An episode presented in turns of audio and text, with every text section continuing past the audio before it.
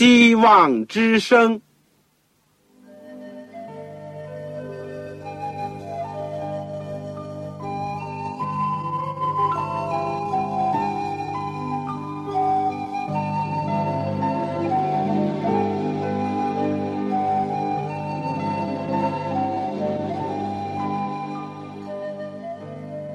各位听众朋友，各位弟兄姐妹，欢迎您收听信徒培训这个节目。教会的兴旺，不单表现为人数众多，更要求教友的素质好。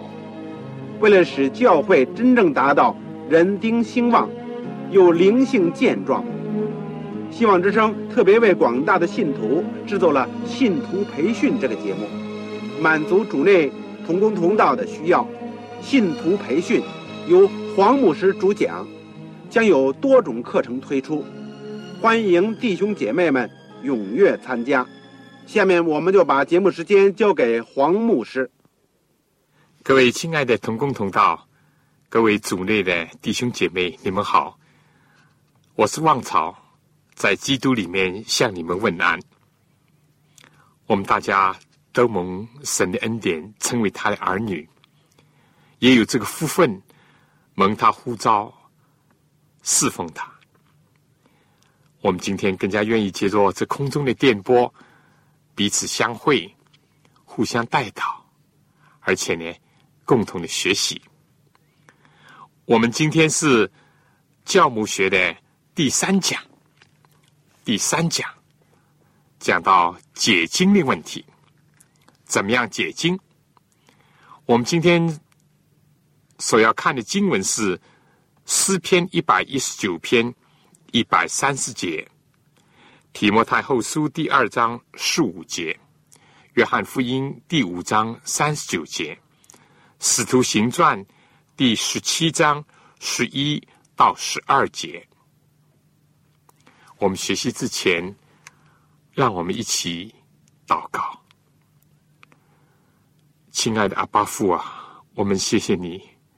我们今天还有健康，还有气息，还有生命，活在这个世界上，而且在我们短暂的有生之年，我们居然能够蒙福的听福音，认识主耶稣基督，而且主，你看到这世界有多少的人还没有认识你的时候，你又选召我们能够为你工作。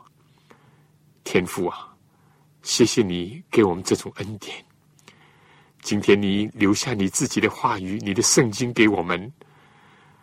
主，虽然我们知道我们有许多不明白的地方，但求主能够亲自为我们分布生命的粮，好像你当日教导你的门徒喂养百姓那样。今天喂养我们的心灵，今天亲自的教导我们。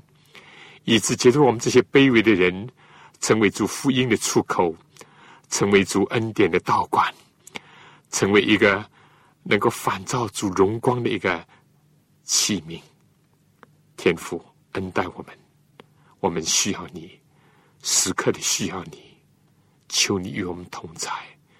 我恳求你祝福在我们收音机旁边的我们的弟兄姐妹，他们如饥似渴的。在学习，有的时候他们的条件很困难，有的时候收音的质量也不好，他们也缺乏各种必要的书看。但主，你是他们的丰丰富富的预备者，你会恩待他们，加倍的祝福他们。愿过去感动以利亚的灵，加倍的感动我们，也是我们学习你话语的时候。能够得着光照，以致我们行在主的光中，也带领别人来救助生命之光。听我们的祷告，奉靠主耶稣基督圣名，阿门。我一再说过，基督教的圣经呢，是基督徒一切信仰的基础，是我们品格的标准。也是我们经验的一个试金石和所有争论的一个最后的仲裁者。这本历史悠久的圣经呢，已经作为白纸黑字，清楚的提供给世界上的人。我们说，圣经的销路一直是最畅销书当中的最畅销书。虽然旧约圣经的原文是希伯来文，新约圣经是希腊文，但今天已经有超过两千种的。文字语言的版本的圣经，提供给全世界各国的人。何况现在又可以接着录音，接着电台，就连瞎子或者是文盲呢，也能够多少的得听圣经的内容。我们说看是一回事情，听也是一回事情，但怎么去理解？尤其是去正确的解释圣经呢，这又是另外一回事情。正像保罗所讲，要按照正义去分解真理的道，这是一个很大的问题。而人应当抱着什么态度，用什么方法去解释圣经呢？所以我们今天的题目主要就是。如何解经？我们说这固然是基督徒的需要，但首先是传道人的需要。所以呢，我们就把它放在教牧学当中来学习。当然，我们知道释经学是基督教的这个解经，而且呢，是一门很大的课程，足足可以上。一学期还有多的一个课，至于查考圣经呢，也会牵涉很多方面。我们可能今天就不够时间讲。先呢，我们就解经做个简单的介绍和叙述。第一，首先我们来看看我们为什么需要解经学。大家都知道诗篇一百一十九篇第一百三十节，这作诗人曾经说。你的言语一解开，就发出亮光，是育人通达。我们相信呢，圣经是神的话，是上帝赐给人的一个信息，其中包括了读这教训、使人归正、教导人学艺，所有这些都是有益的。而且，上帝的话语呢，也就是他的大能。过去，上帝曾经用他的话创造了天地，而今天他的话变成了文字。但这些语言文字呢，必须要经过解开，就好像原子能那样。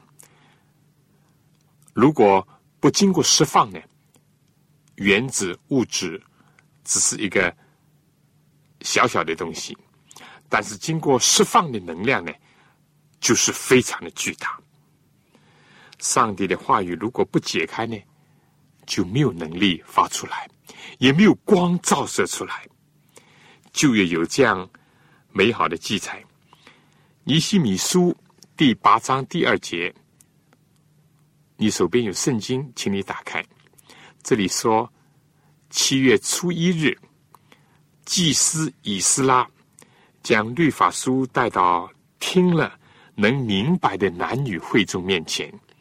在水门前的宽阔处，从清晨到上午，在众男女一切听了能明白的人面前读这律法书，众人侧耳而听。第八章第七节又说：“使百姓明白律法，百姓都站在自己的地方，他们清清楚楚的念上帝的律法书。”讲明意思，使百姓明白所念的。而在尼西米书第八章第九节又说：“省长尼西米和做祭司的文士以斯拉，并教训百姓的立位人，对众人说：今日是耶和华你们上帝的圣日，不要悲哀哭泣，只是因为众人听了律法书上的话都哭了。第十一节又说：“于是立位人使众人静默，说今日是圣日，不要作声，也不要忧愁。众人都去吃喝，也分给人，大大快乐，因为他们明白所教训他们的话。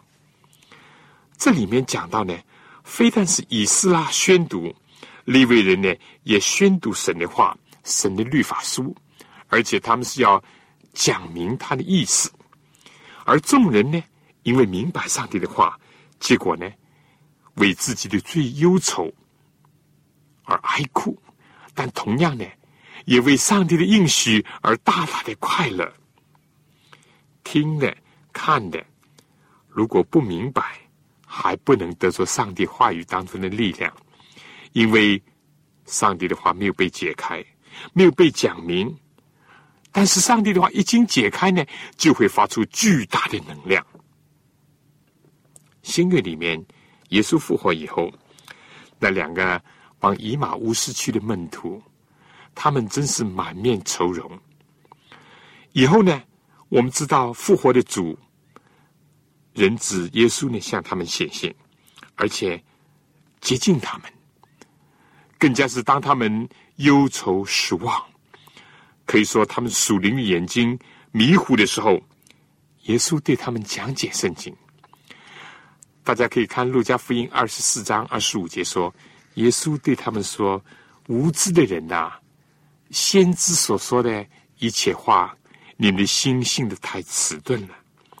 基督这样受害，又进入他的荣耀，岂不是应当的吗？”于是，就从。摩西和众先知起，反经上所指着自己的话，都给他们讲解明白了。在他们以后回忆的时候，他们就觉得，由于明白圣经，就产生了一种火热的心。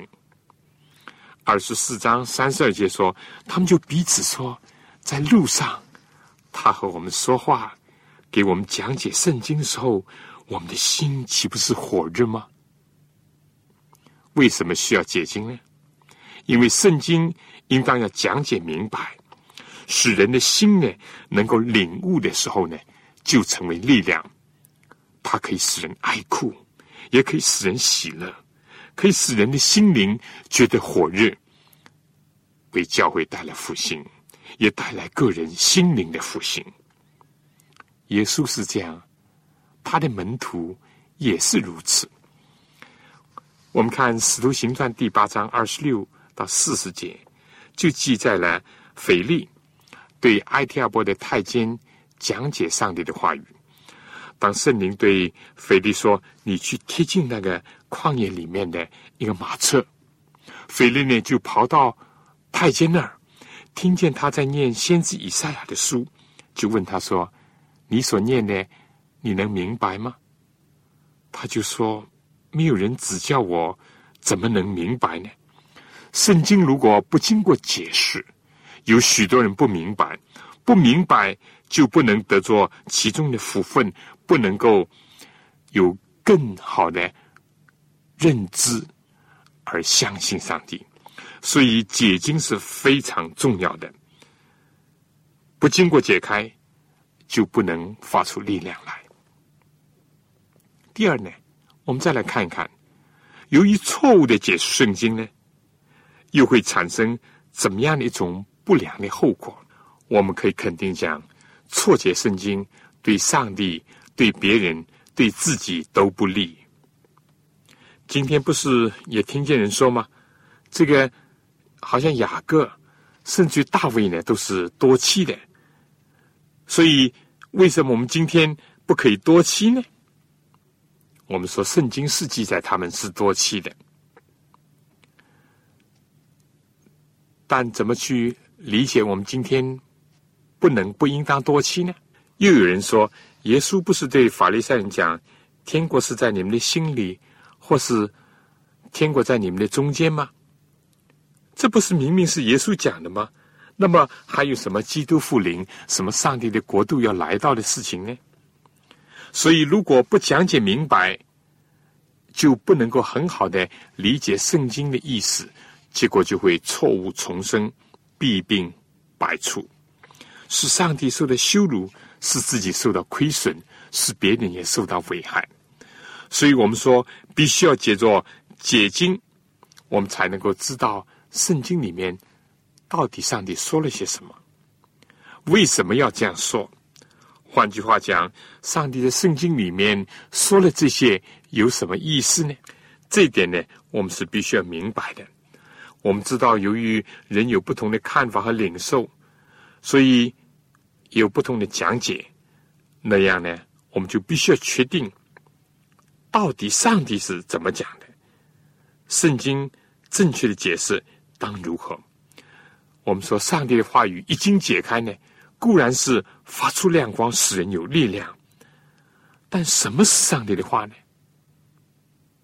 圣经讲，圣经本身就是上帝所漠视的。这句话一点都没有错。但大家不要有个错觉，并不等于说，在圣经里面的每一句话都是上帝自己所讲的话。因为明显的里面你会找到有撒旦魔鬼讲的话。啊，也有各个时代各等人所讲的话，所以如果我们不能够清楚的知道圣经里面什么是上帝讲的，什么不是上帝讲的，上帝讲这个有什么意思，如果不讲又会怎么样的话，如果我们对这些都不加明白，就会对我们带来很大的亏损。耶稣在马太福音第十三章撒种的比喻里面，他解释道。凡是听见天国的道理不明白的，那恶者就来，把所撒在他心里的种子呢，又夺了去。这就是说，撒在路边的了，不明白，结果呢，就给撒旦留了地步，使得他有机可乘。这样呢，他就能够消除上帝的道在我们身上所有的影响。非但是这样呢，而且还会。使得我们混乱上帝的道。为了这缘故呢，保罗就勉励提摩太，要按照正义来分解真理的道，不能随着自己的私意，更加不能用世俗的眼光和潮流，或者是撒旦的暗示，以及是随从这个不幸的恶心去看待圣经，或者是去讲解圣经。所以，第一点，我们说。讲解明白圣经，能够得着力量，能够发出光来；而误解曲解圣经呢，就会为我们带来很多的危险和损害。第三呢，我们说为什么需要解经学，或者是说释经学呢？因为今天我们所读的基督教的圣经呢，毕竟是几千年的一本书。尤其今天一般人所读的呢，都是自己本国的方言，是经过转载的翻译而形成的。哪怕是懂得旧约的希伯来文、亚兰文，或者新约的希腊文呢，也就是说，就算是懂得圣经的原文，也不一定就等于是明白这个圣经，因为除了有语言的差距呢，还有不同的历史背景。和不同的地理因素，特别是文化上的差异。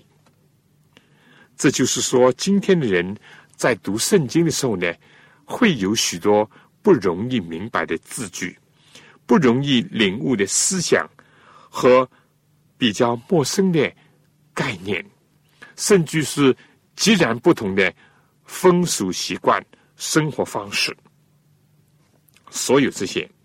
就造成了今天学习圣经的一些困难，但是呢，我们说这也是一个挑战，因此呢，必须要有解经学、释经学来帮助我们，使得我们的心灵和几千年前写的圣经的作者之间呢，能够架起个桥梁。如果不是经过解经呢，就很难理解为什么亚伯拉罕娶他的太太莎拉的婢女。为什么保罗在哥林多书里面提到妇女聚会的时候要蒙一个坡子？太多了。这里的例子，我们今天的人就不容易明白。又比如说，为什么白莎莎王允许但以理他如果能够讲解墙上的文字，他要在国中叫位立第三，而不是第二呢？又为什么保罗提到上帝应许亚伯拉罕将来万国要因他的后裔得福？但是这个后裔不是指着肉体的犹太人，而是指着那特定的一位，就是耶稣基督呢？所有这些，我们都是要借着解经学来为我们提供历史、地理、文化，特别是语言。这个语言呢，包括了文法，包括了字义等等的知识和亮光，来帮助我们，才能够更好的明白圣经的。神学和教义呢，也是和这个解经要结合起来的。基督徒的属灵的生活、基督徒的品格和日常的生活呢，也都是和这个解经有密切的联系的。我们说，有一个好的解经呢，就会有好的神学，就会有健全的教义，就会有纯正的基督徒的经验和生活。以及灵命的增长。反过来讲，如果没有良好的解经呢，包括解经的原理啦、解经的方法呢，那么就一定会有错误的神学，有错误的教义，也会导致基督徒呢走向错误。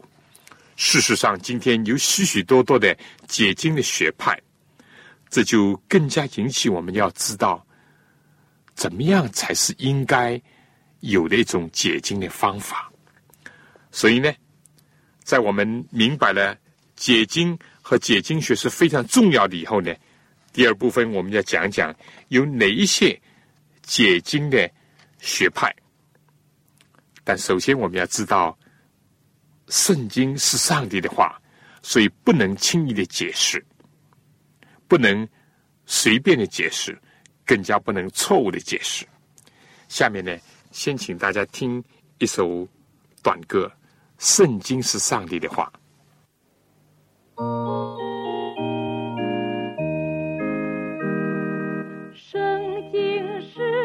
上帝的话，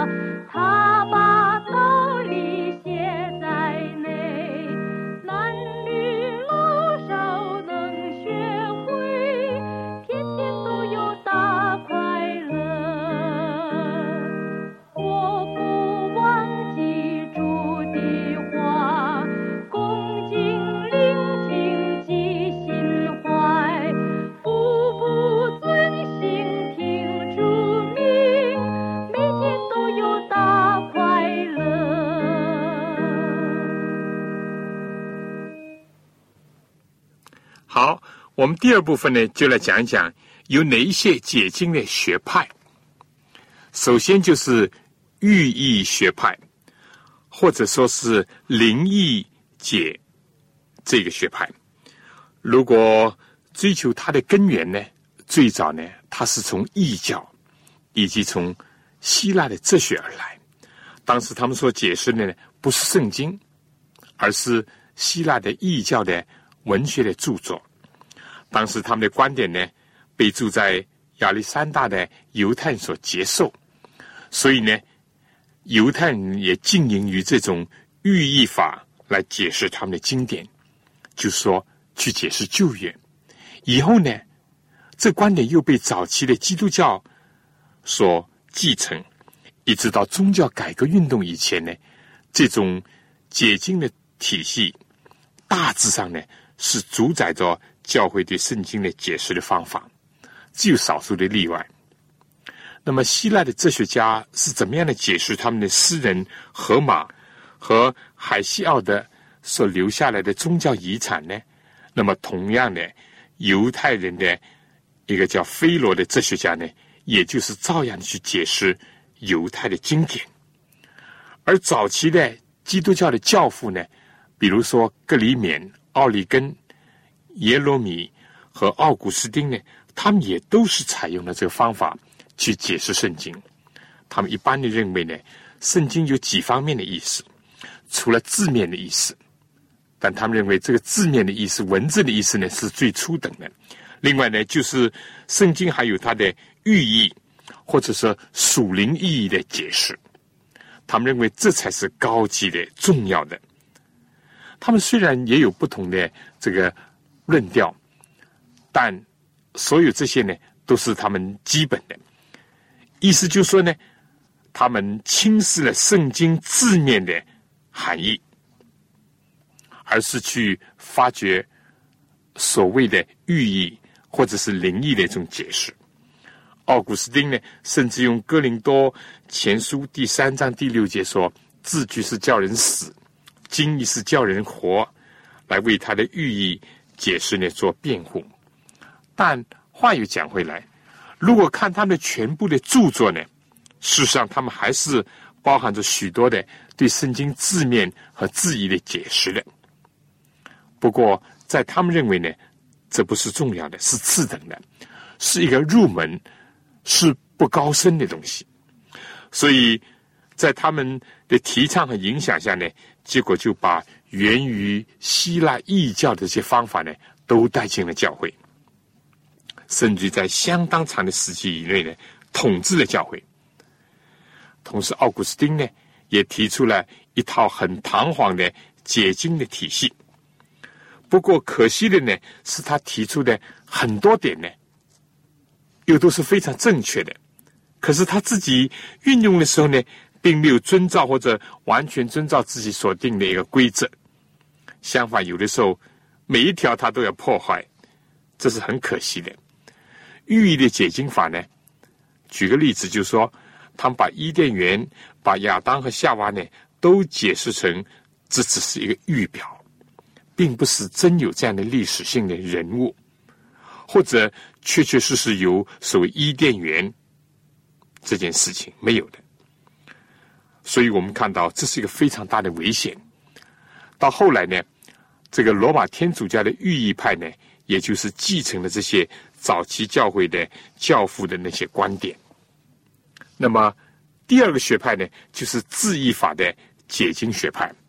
所谓字义解经法呢？就是按照经文的字面的意思来解释圣经，除非这个经文的字句本身呢没有办法用字面的意义去加以解释的话，比如说遇着象征性的预言或者是这个预言的故事，那当然就不能用这个字义的解释法了。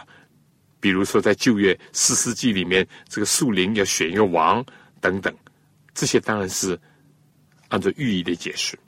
我们早先也提到，那一个以斯拉呢，其实他是犹太教当中第一个有记载的一个解经家，他也是用字义来解释的。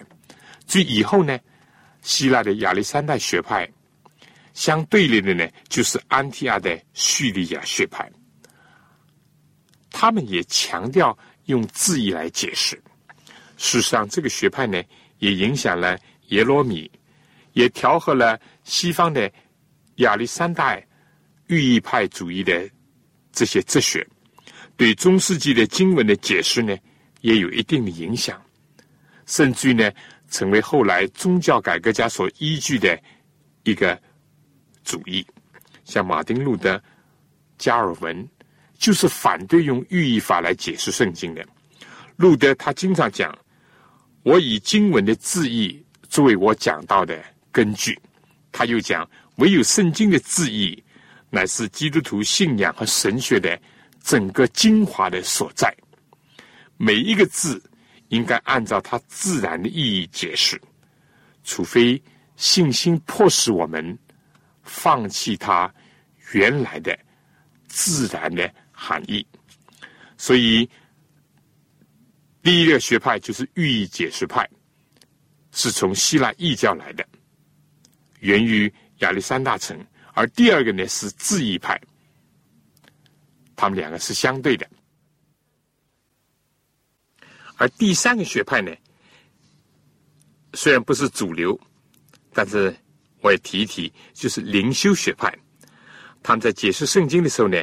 强调圣经对人的造就的功用。解经的目的呢，就是要使信徒的属灵的生命得到增长。这里面呢，包括了中世纪的这个敬虔神秘派，最著名的就是克莱夫贝、森特纳，还有呢就是敬虔派。这个从宗教改革的后期出现的，事实上呢，他们也影响了这个摩拉维亚弟兄会。也影响了清教徒、卫斯理这些后期的宗教改革家，直到今天呢，他们的影响还没有消逝。第四派呢，就是所谓自由派的解经法，他们相信呢，我们研究圣经的方法呢，应该受到时代的看法的一些管制。他们认为圣经是人的作品，是一本古代的书。就应该像研究古代的文学和文献那样去研究它。另外呢，他们认为科学认定自然界的规律性，因此呢，神界呢就不能接受。所以讲到罪恶了、堕落、地狱等等，如果和他们的道德观念发生矛盾呢，这些就应当摆在一边。所以，圣经在他们的手下呢，就被砍砍杀杀，所剩无几了。或者呢，就最多是按照他们自己的理解去重新来编排圣经。我们说，虽然他们不像天主教那样增加一些刺激，他们就是在剔除了圣经的大部分。他们的自由主义用在圣经上，其实是完全否定了圣经的启示性和圣经的权威。因为他们对于灵感或者启示呢，也给了一种新的一种定义。他们拒绝接受上帝超自然的神迹的种种活动，所以当然对于所谓灵感呢，也根本不会接受。他们对于所谓的超自然呢，也重新下了个定义。他们觉得圣经里面所讲到的神迹等等呢，都是和古典文献当中那些怪诞的记载是一样的，都应当加以删除。甚至他们把进化论的观念呢，也应用到以色列的宗教和旧约圣经当中去。他们更加用彻底的历史的方法来解释圣经。所以今天这许多的这个神学院里面呢，这个观点是非常的流行。他们就是高举人的理智和知识，去轻视上帝的启示。现在呢，他们还有一个所谓的新的正统派，也就是救恩历史学派，或者是说布德曼的新的解经学。所谓新正统派呢，就是以大神学家巴特为代表。他们并不接受所谓圣经是没有错误的这个论点，在这方面呢，当然有很多的流派，而且各有千秋，但是都是对于圣经的神圣的权威呢七折八扣，而且呢加上了自己的理解。上面所有这些观点呢，其实都是对圣经到底是不是上帝的启示的，是不是神的话语，是不是万古。长存的真理，这个基本的命题呢，做出了不同的认识和反应。当初宗教改革的时候，所特别提倡的，首先就是要以圣经的字义的解释和字面的解释，这是宗教改革的一个传统。这个学派呢，也就是坚持以圣经作为我们信仰的基础，从这一点出发的。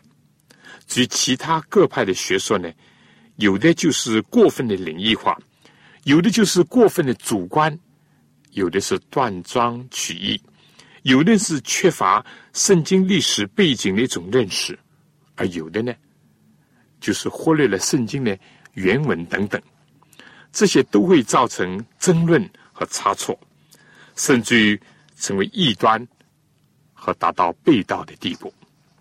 比如说那些。寓意学派吧，他们就不相信上帝的创造，连亚当夏娃认为到底有没有这个人，他们也不相信。他们只是把这个记载呢做一种寓意的解释。他们把上帝六天的创造呢，也认为是一种寓意的讲法。第七天的安息日呢，更加是指着心灵的安息。甚至于把旧约的圣所里面的门伞呢，代表着一次得救，永远得救。这真是奇怪。他们可以无限的引申，而且出奇的解释呢，真是层出不穷。不过这是非常危险的。基于灵修学派呢，我们说有它的好处，因为它着重信徒读圣经呢，主要是为着增长自己的灵命。但是它的弱点是什么呢？如果离开圣经本来的意义，也就很容易进入寓意解经法的一个陷阱。结果有许多旧约的历史的事件呢，都被歪曲的解释了。另外，灵修呢，不仅仅这个离开圣经字面的明显的意义，它还缺少那种对圣经整体的认识和系统的研究。结果呢，就不能充分的领受圣经里面有关上帝的真理和教导。至于说自由派呢，我想就不用讲了。十九世纪以至于今天所造成的影响呢，确确实实摧毁了许许多多人的信心。明显的不是以圣经来判断我们的认识，以及以圣经来判断世界上所有的学说。相反的呢，而是以我们的理智，以世界上所有的学说去宰割上帝的话语。至于别的这个派别呢，有的就是把教会的传统或者是权威呢凌驾在上帝的圣经之上，而有的呢就把圣经和教会的传统呢等同。而布特曼的所谓的新的解经法呢？实质上是把圣经看作是充满了神话故事的，也是应当洋气的一本书。这是非常可悲的，也是可怕的。那么，我们基督福临安息日会呢，是愿意坚持宗教改革运动所提出的圣经，唯有圣经是我们信仰的基础，而且呢。承认到圣经都是上帝所漠视的，并且我们也接受以上的正确的一些解经的原则。另外呢，我们说有各种各样的解释圣经的方法，但是也明显的看到，所有这些不同的方法会对教会、会对信徒带来什么一种影响？我想根据圣经的本身的启示，以及宗教改革运动所带来的亮光呢，我想下面提出几点关于解经学的原则。不过在这之前呢，我想请朝阳姐妹能够替我们唱一首经文的短歌，出自诗篇一百十九篇。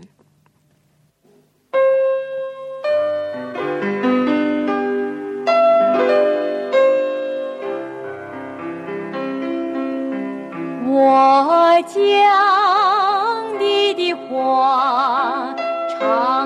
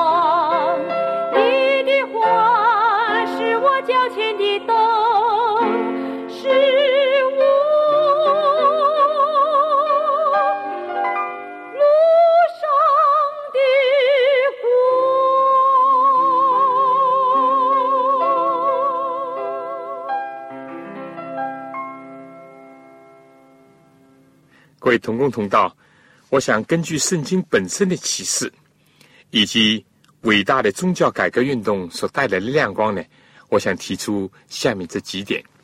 首先呢，就是关于圣经的权威的问题，到底是像天主教所讲的，教会的权威是和圣经一样的呢，甚至于是高过圣经呢，还是圣经应当高过权威？就是教会的传统，就是说，教会垄断了对圣经的解释权，还是认为圣经应当是最高的，而且是最终的权威呢？应当超越一切的教会的权利之上呢？我们说，圣经的教训不可以被教会的权威，甚至于人。或者是过去的历史文献的权威所限制、所取消，我们接受圣经本身给自己所做的一个见证。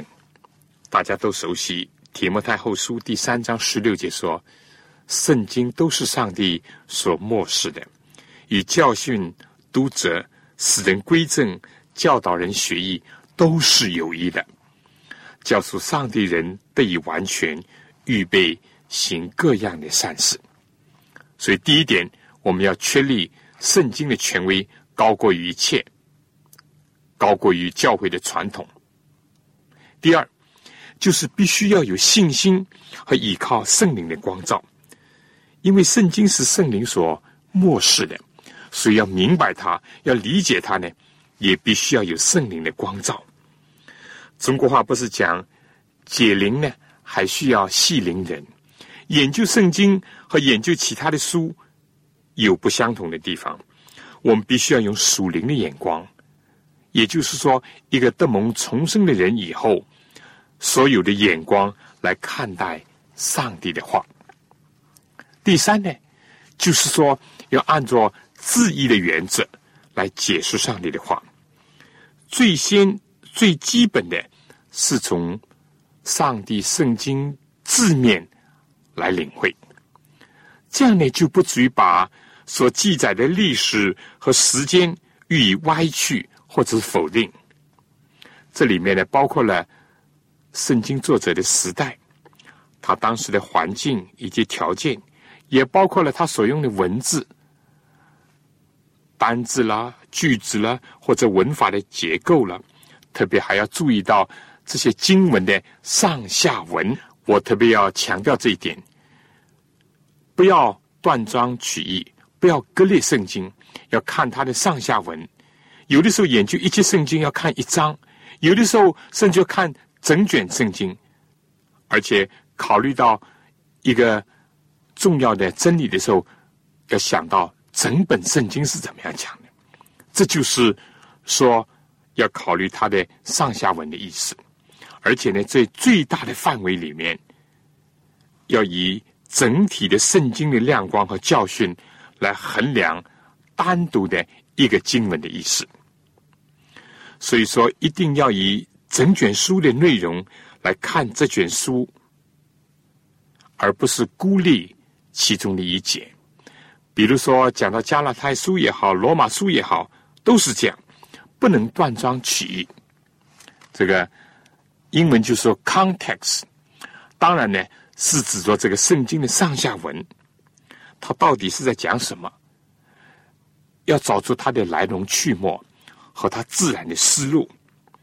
另外呢，也要看看其他的圣经是怎么说到这些重要的原则的。在这点上呢，我们说就是已经解经了，就是用圣经来解释圣经。不是用教会的权威，也不是用教父的著作、更加不是用人的意见去解释圣经，而是用圣经的本身来解释圣经。在这点上，就是相信圣经是上帝所漠视的，尽管他们的文体不同，写作的时代不同，所用的语句不同，但是呢，都是出于上帝的漠视，都是上帝思想的一种表达，所以他们必然是和谐的。也一定是可以互相解释的，但这种已经解经呢，又不是说单单把圣经串在一起并列在一起，而是要把圣经里面的意思呢，能够解明出来、释放出来，而不是把这些外面的意思呢掺杂到圣经当中去，这点很重要。有的时候呢。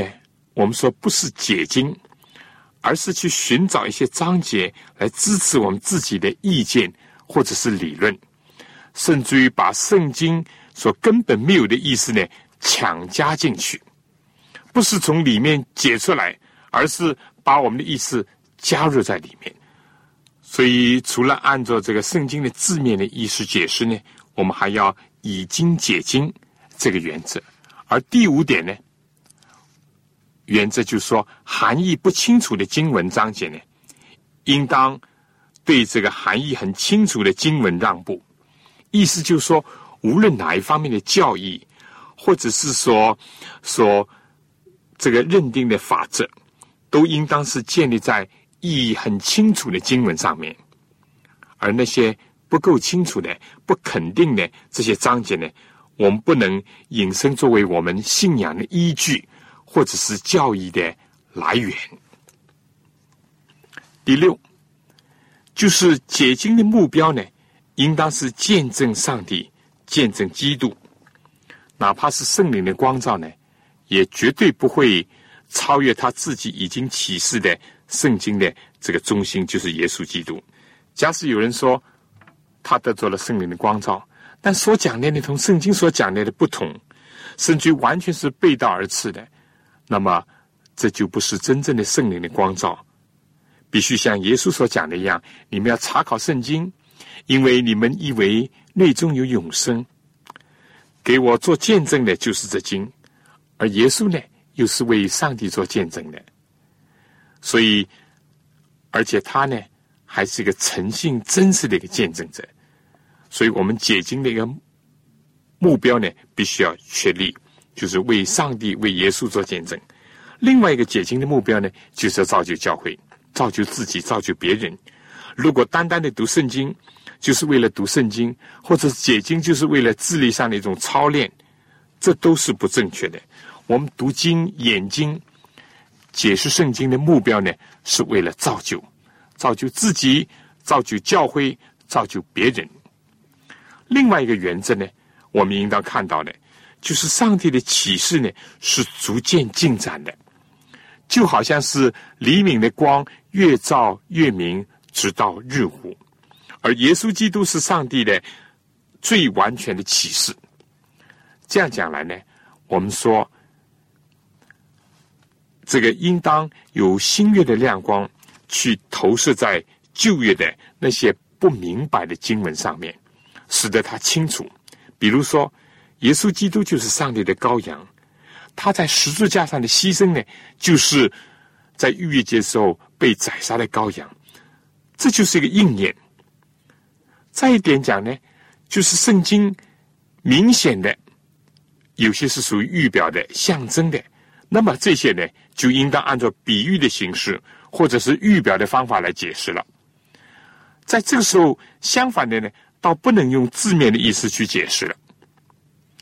至于解释这个预言，也就是说还没有发生的事情呢，就更加应当谨慎。实际上，还有对于科学方面的问题呢，也是如此。不要引申，也不要是生搬硬套。总之呢，是事实的，是历史的呢，就不要把它寓意化，或者把它灵异解。而如果明显是比喻，不论是类比，或者是象征性的，或者是寓意性质的呢，也不要把它作为普通的那样按字面去解释，而最要紧的呢，当然我想就是要有一颗敬畏上帝的心，因为圣经讲敬畏耶和华是智慧的开端，认识至圣者便是聪明。当然还要加上一个热爱真理的心，昼夜的默想，要诚恳的追求，要努力的查考，要谦卑的等候。而且要忠诚的去遵行上帝的话语，那么就会正确的去传扬他，以及理解他的话语了。我想上面所提的好几点呢，都是怎么样帮助我们去正确的解经的一些重要的原则。在这里呢，我们说，如果在条件许可下呢。应当参阅更多版本的圣经。如果能够懂得圣经的原文呢，更好；不懂的也不要紧。其次呢，就是要争取有一些工具书，比如说经文汇编啦、圣经引的之类的，可以帮助你不少。所以对于历史啦、地理啦、其他的时代背景啦，那么如果有圣经字典或者是词典，这会。对你有相当的帮助。然后呢，就是找到一些好的圣经的注释，但是不要盲目的相信和接受圣经注解上所讲的一切，总要效法使徒行传所讲的比利亚的那样，他们既是甘心领受这道，而不是说存着一个不幸的恶心，或者是放纵自己的怀疑以及夜郎自大。或者以为自己什么都知道，相反的呢，他们是单单的怎么样呢？甘心领受这道，而且呢，他们也是天天的查考圣经，要晓得这道是与不是。我们说要以圣经为依据，去看看自己所领会的，或者是别人所讲的，到底是不是对，这点也非常的重要。我想最后呢，我就小结一下。我们今天呢，主要是讲到了解释圣经的一个重要性。我们说，为了要听见上帝的声音，为了看见上帝的教导，而不至于错误的把自己的意见或者人的声音呢，混同在对圣经的解释当中。因此呢，正确的解经是极其重要。